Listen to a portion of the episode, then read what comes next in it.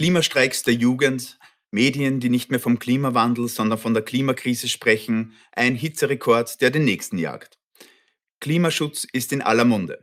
Aber was tut der Gesetzgeber, um der Erderwärmung Herr zu werden? Dazu in drei Minuten Umweltrecht.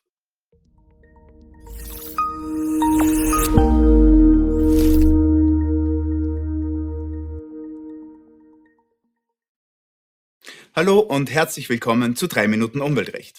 Mein Name ist Florian Stangl, ich bin Anwalt bei Niederhuber und Partner, Ihrer Kanzlei für Umweltrecht und öffentliches Wirtschaftsrecht mit Sitz in Wien und Salzburg.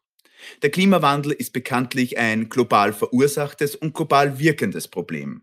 Die zentralen rechtlichen Vorgaben findet man dementsprechend auf völkerrechtlicher Ebene und insbesondere im EU-Recht. Im Übereinkommen von Paris hat sich die Staatengemeinschaft dazu verpflichtet, den globalen Temperaturanstieg auf deutlich unter 2 Grad, wenn möglich auf 1,5 Grad Celsius zu begrenzen. Hierfür hat die EU verbindliche Klimaziele festgelegt. Bis 2030 soll der CO2-Ausstoß um 40 Prozent gesenkt werden. Der Anteil erneuerbarer Energien soll 32 Prozent betragen und die Energieeffizienz soll um 32,5 Prozent gesteigert werden. Wir sehen also, das europäische Klimaschutzrecht basiert auf drei Säulen. Erste Säule ist die CO2-Reduktion, zweite Säule die erneuerbaren Energien und die dritte Säule ist die Energieeffizienz. Schauen wir uns die erste Säule etwas näher an, das CO2-Reduktionsrecht. Die ganz schweren Jungs, also zum Beispiel Raffinerien, Schwerindustrie oder Kohlekraftwerke, unterliegen dem Emissionshandelssystem. Sie haben für jede Tonne emittiertes CO2 ein Zertifikat abzugeben. Der Clou an der Sache ist, die Menge an verfügbaren Zertifikaten und damit die Gesamtmenge des CO2-Ausstoßes ist nach oben hin strikt begrenzt.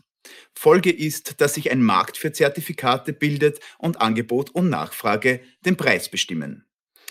Die Wirtschaftszweige, die nicht dem Emissionshandelssystem unterliegen, also der Verkehrssektor oder kleinere Industrien, diese unterliegen der EU-Lastenteilungsentscheidung ab 2021 Lastenteilungsverordnung. Hier haben die Mitgliedstaaten einen größeren Spielraum. Unionsrechtlich wird nur ein CO2-Einsparungsziel festgelegt. Wie die Mitglieder, Mitgliedstaaten das machen, bleibt ihnen überlassen. Sie können etwa CO2-Steuern einführen, Emissionsgrenzwerte festlegen oder auch positive Anreize setzen wie staatliche Förderungen.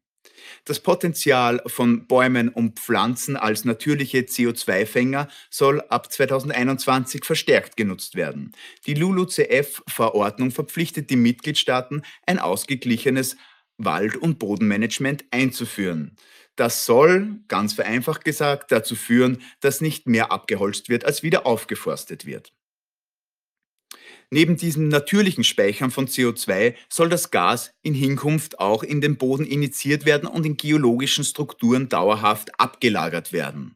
Die sogenannte Carbon Capture and Storage Richtlinie bietet hier den rechtlichen Rahmen für eine allerdings nicht unumstrittene Technik. Sie sehen also, der EU-Gesetzgeber hat verschiedene Möglichkeiten geschaffen, um seine Klimaziele zu erreichen. Es liegt nun an den Mitgliedstaaten, diese effektiv und kohärent umzusetzen und so das Fernziel, eine emissionsneutrale Wirtschaft und Gesellschaft im Jahr 2050 zu erreichen.